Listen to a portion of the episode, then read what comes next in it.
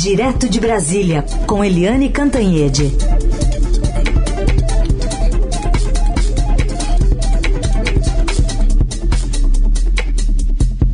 Oi, Eliane, bom dia. Bom dia, Heisen, Carolina, ouvintes. Oi, o nosso Eliane, galo bom já está cantando. Já voltou. Tá meio atrasadinho Tá esse galo. Ele canta mais cedo também, Eliane. Ele canta de madrugada, canta de manhã cedinho, canta essa hora, de tarde, de noite.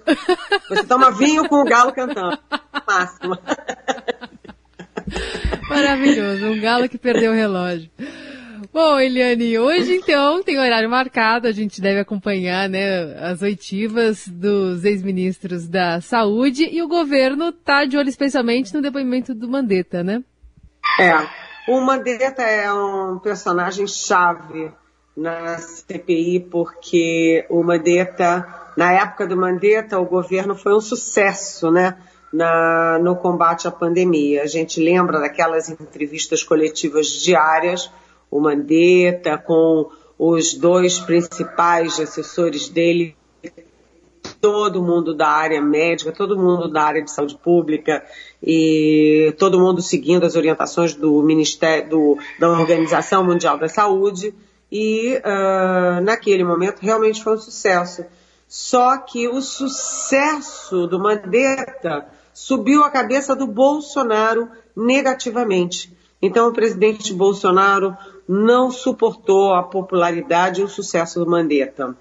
E começou a ouvir pessoas que não entendem nada disso, que deram todas as informações erradas, fizeram todas as previsões erradas. Né? Imagina, o presidente seguia um ex-médico, porque foi médico há 40 anos atrás, é, deputado federal há muitos e muitos e muitos mandatos, que dizia, presidente, tem que deixar todo mundo se contaminar e aí você tem a imunidade de rebanho. Vão morrer umas duas mil, duas mil e cem pessoas, mas é o preço, né? Só que não morreram duas mil e cem pessoas, né? Morreram até agora quantas? Mais de 400 é, mil pessoas. E o Mandetta avisava, olha presidente, se não fizer isolamento social, se não usar máscara, se não tiver campanhas no rádio, na televisão, é, orientando, educando a população, vai ser uma mortandade desenfreada. Ele até falava, presidente, serão é, Boeings caindo todos os dias com, com vítimas fatais. Presidente, o senhor está preparado para ver caminhão do Exército transportando corpo? E a gente chegou numa situação muito parecida, né? Porque 400 mil pessoas é muita, muita coisa, é uma marca histórica. Então, o Mandetta hoje na CPI, ele vai contar essa história toda, como ele defendia o isolamento e o Bolsonaro fazia aglomeração. Como ele defendia o uso de máscara e o Bolsonaro fazia aglomeração sem máscara. Como ele defendia uma campanha para todo mundo usar álcool gel e o Bolsonaro não defendia coisa nenhuma. E como o Bolsonaro começou a produzir cloroquina, que não estava aprovado por nenhuma agência reguladora sanitária do mundo, muito menos pela Anvisa, como não é aprovado até hoje. Você vê, um ano depois da pandemia, do início da pandemia, até hoje a cloroquina não é é aprovada para uso contra a Covid. Nem é, nem será nunca. Não foi reconhecida pela Organização Mundial da Saúde, pela FDA dos Estados Unidos, pelas agências europeias, pelas agências da Ásia, nem do Japão, nem da China. Só no Brasil tem essa jabuticaba amarga de usar cloroquina contra a Covid, tanto que o, no parlamento francês deram aquela gargalhada, ha, ha, ha. Lá no Brasil se usa cloroquina, ha, ha, ha. Todo mundo rindo do Brasil. Tudo isso vai estar na CPI. Agora, é, evidentemente, os quatro senadores que são governistas, aliados é, do Palácio do Planalto, eles vão estar em ação e eles vão tentar botar todas as cascas de banana contra o Mandetta. Inclusive, tentando envolver o Mandetta com desvios, com é, relações esdrúxulas com os estados, essas coisas todas que estavam em dossiês apócrifos contra o Mandetta. E além dele tem o Taixe. E o Taixe, o Nelson Taixe, que também é médico, é um médico cardiologista, especialista em administração hospitalar, o Taixe pode contar o que ele nunca contou até hoje. Por que exatamente ele pediu demissão do Ministério da Saúde? O que que um mandava e o outro tinha que obedecer e ele disse, não, não vou obedecer. Então o Taixe, que ninguém está dando muita visibilidade, pode também trazer surpresas ácidas para o presidente Bolsonaro durante o depoimento de hoje. Vai ser quente, viu, gente? Vamos assistir. Vamos lá. A partir das 10 da manhã, então, depoimento de Mandetta, previsto de Taixe com a partir das duas da tarde, mas sempre com aquela possibilidade de atrasar, de avançar o primeiro depoimento. Eliane, queria que você compartilhasse com o nosso ouvinte aqui da Eldorado também a sua coluna, que está no Estadão, já li aqui, mas queria que você compartilhasse é uma pesquisa inédita relacionando o negacionismo às mortes, né, na Covid. É, é uma pesquisa muito importante. Eu fiquei muito impressionada com os gráficos, as tabelas, porque mostra tintim por tintim como uh, os municípios bolsonaristas é, tiver, foram muito mais afetados. Se você mora num município bolsonarista, você tem muito mais chance de ser infectado e de morrer. Essa pesquisa foi uma pesquisa amplíssima, feita em todos os 5.570 municípios do país durante 52 semanas, ou seja, durante todo o primeiro ano é, da, da pandemia. Portanto, não é pouca coisa. São 2 milhões de dados que foram tabulados e depois comparados com os dados oficiais do TSE, o Tribunal Superior Eleitoral, sobre os resultados das eleições de 2018. É, foram feitos, eu tenho que citar, né, alguns autores é, que fizeram esse trabalho maravilhoso, os professores Sandro Cabral, do INSPER, Nobuyuki Ito, do IBMEC, e Leandro Pongelupe, da Universidade de Toronto, no Canadá. É, tá fresquíssimo esse, acaba de sair, é uma exclusividade que eu trago na minha coluna. E o, os dois principais números, né, é, nos municípios onde o presidente Jair Bolsonaro teve mais de 50% dos votos no segundo turno, o risco de infecção foi 299% maior do que nos municípios onde ele perdeu a eleição. E o risco de mortes foi 415% maior do que nos municípios onde ele perdeu a eleição. Agora, atenção, gente. Quando a gente fecha, quando os pesquisadores fecharam o foco nas cidades mais ferrinhamente bolsonaristas, em que o presidente teve mais de 70% no segundo turno, e também focou no outro oposto, naquelas cidades né, onde o presidente teve, portanto, 30% dos votos, né, o resultado é ainda mais alarmante. É, quem vive num desses municípios onde o Bolsonaro teve mais de 70%, é, chegou a, a, o risco chegou a ser de 567 vezes mais chance, quem vive num desses municípios chegou a ter 567% a mais de chance de se infectar e 647 a mais de risco de morrer do que numa cidade onde ele, Bolsonaro, teve menos de 30% dos votos. Isso equivale a sete vezes mais mortes nas cidades onde Bolsonaro ganhou com essa ampla margem. Por quê? Por que, que acontece isso? Porque o presidente é, faz um discurso assim: ah, gente, para com esse negócio de isolar, isso é coisa de marica, vamos aglomerar. O presidente fala, ah, para que máscara? Também é coisa de marica, vamos todo mundo sair por aí, ele sai sem máscara. Então, quem votou nele tende a replicar esse comportamento negacionista. Sair sem máscara, se aglomerando, né, sem álcool gel, coisa nenhuma, deixa para lá. Ou seja, o vírus é que dá, se dá bem. As pessoas se contaminam mais e quando contaminam mais, morrem mais. E atenção, não são só os bolsonaristas que têm, contraem e que morrem.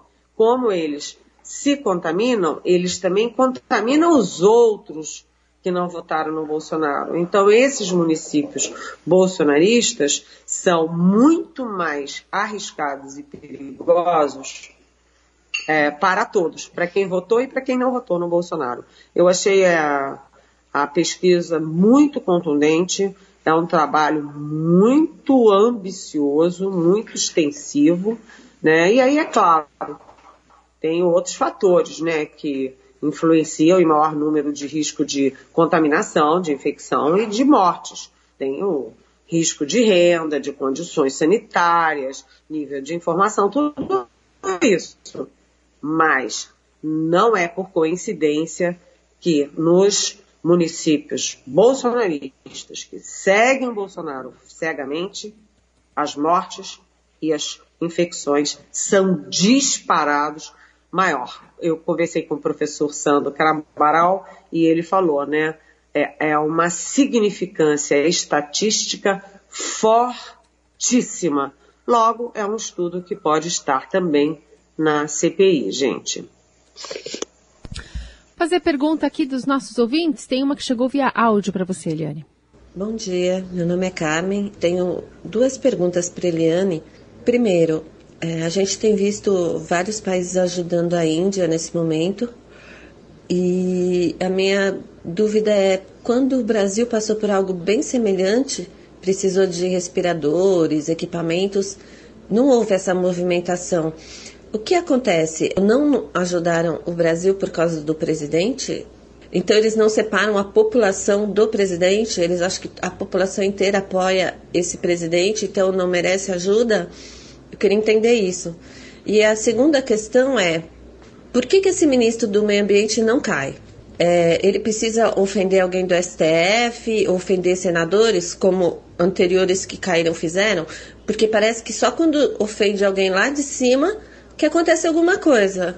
Ele balança, balança, e não é a primeira vez. E continua aí. Eu queria saber por que, que essa pessoa não cai? Ele é tão forte assim? É isso, obrigada, bom dia a todos.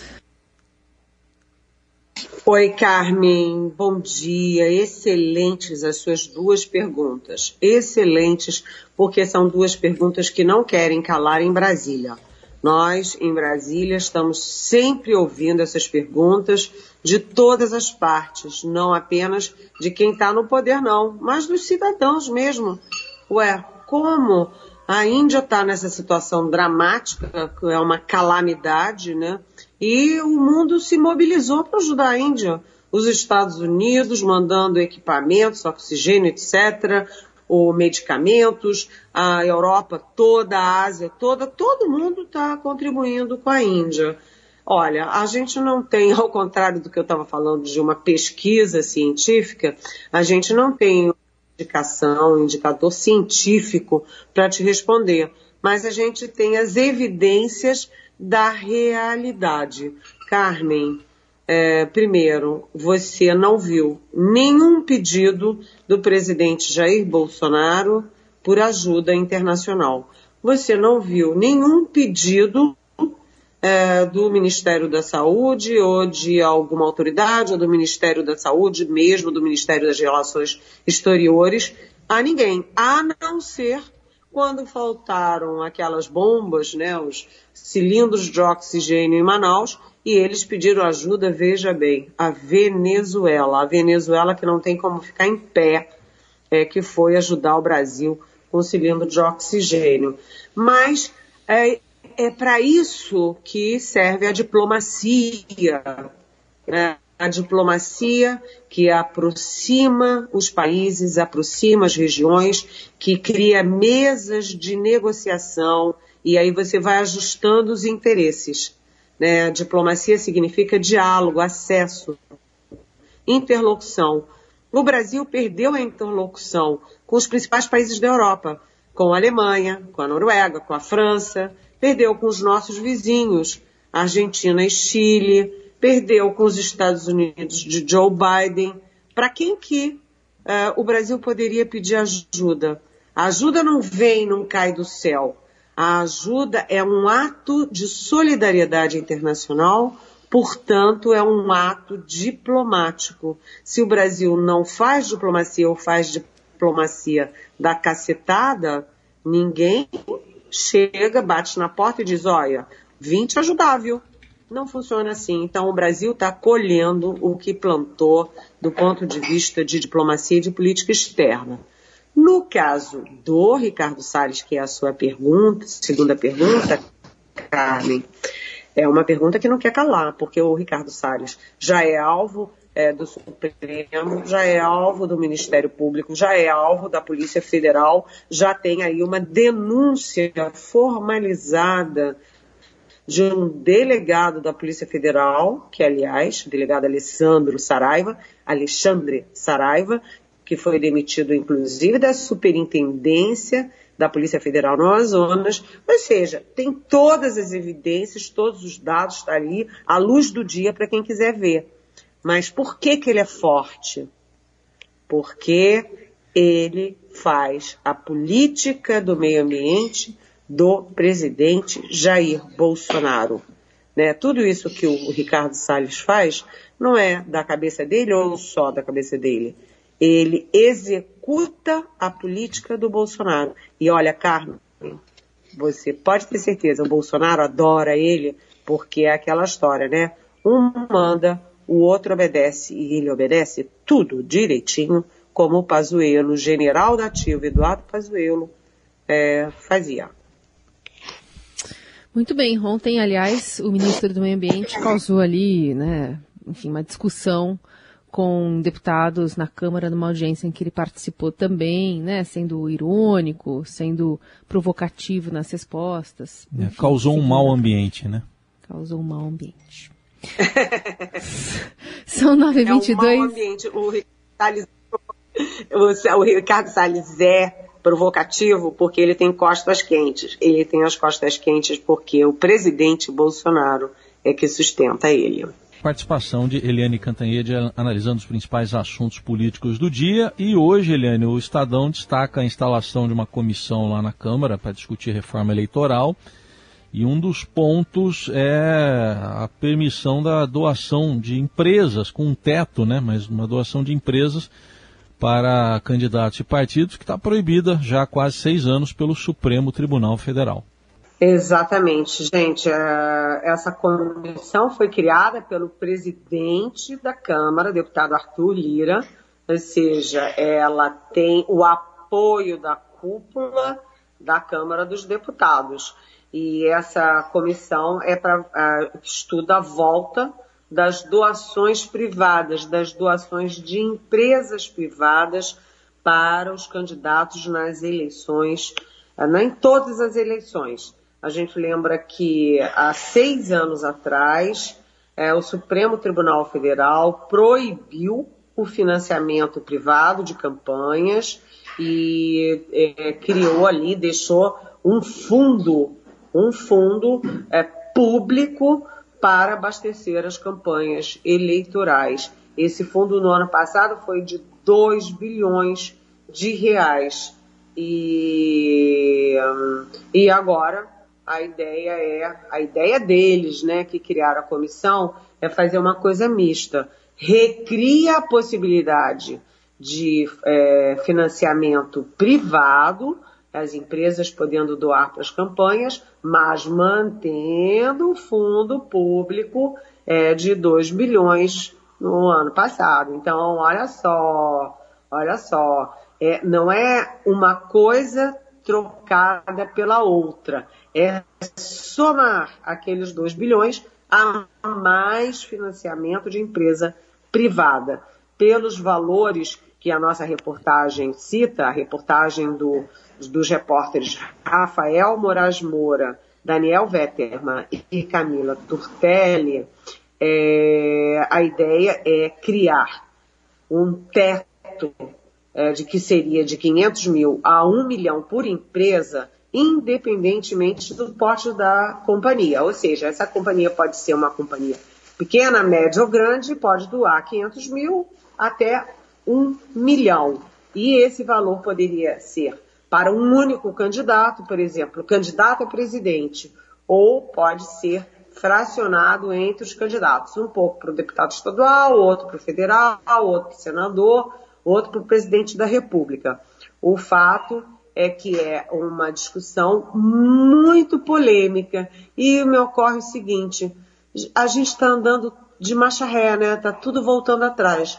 A Lava Jato acabou, acabou melancolicamente, né? Os, os que eram alvos da Lava Jato estão aí é, pontificando, felizes da vida, os é, articuladores, procuradores, juízes da Lava Jato estão sendo perseguidos, agora volta o dinheirão da campanha, daqui a pouco a gente vai ter notícias de Petrobras, sei lá do que, metidas nessas confusões. Tudo andando de marcha ré, pelo menos é a impressão que a gente tem. Eliane, mais uma pergunta aqui dos nossos ouvintes, esse do Luan, vem direto de Manaus. E ele diz o seguinte: por que os bolsonaros idolatram governos ditadores e desprezam o da Venezuela e o de Cuba? Qual a sua opinião sobre isso? Pergunta o Luan. Oi, Luan, tudo bem? Bem-vindo. Olha, é curioso porque a relação com a Venezuela, é, dos bolsonaros com a Venezuela, é muito curiosa porque o presidente Bolsonaro, no fundo, no fundo, ele acha bacana aquilo que o coronel da reserva Hugo Chávez fez na Venezuela. O Bolsonaro toma várias atitudes, decisões políticas que são é, embaladas e são inspiradas na Venezuela.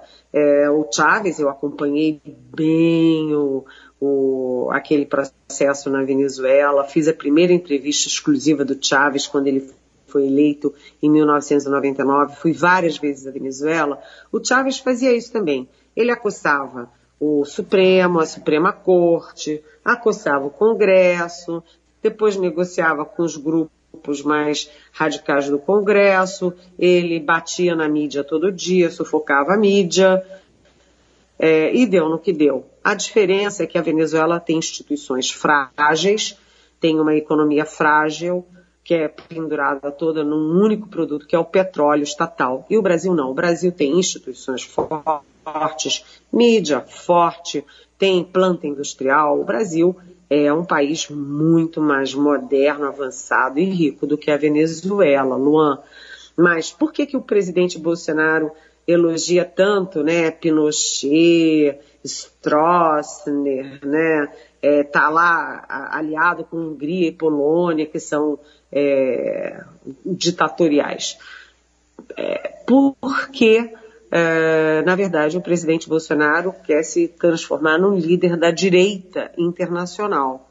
E formalmente as ditaduras é, de Cuba e da Venezuela são é, de esquerda. Eu acho que as coisas ficaram tão próximas de esquerda e direita que, na verdade, é o seguinte: conservador é conservador, autoritarismo é autoritarismo e ditaduras são ditaduras. Para mim, não importa se são é, esquerda ou direita, mas o presidente Bolsonaro tem essa obsessão é, de esquerda e direita. Às vezes, eu acho que ele nem entende direito o conceito de esquerda e direita. Então ele acha, ah, Cuba, Cuba é de esquerda, então eu sou contra. Ah, Venezuela é de esquerda, ah, então eu sou contra. É, e aí fica uh, aí com Hungria e Polônia, mas sem o Donald Trump. Em Washington, as coisas ficaram muito mais, direi muito mais difíceis e tem muito mais obstáculo para essa pretensão do presidente Bolsonaro. Luan.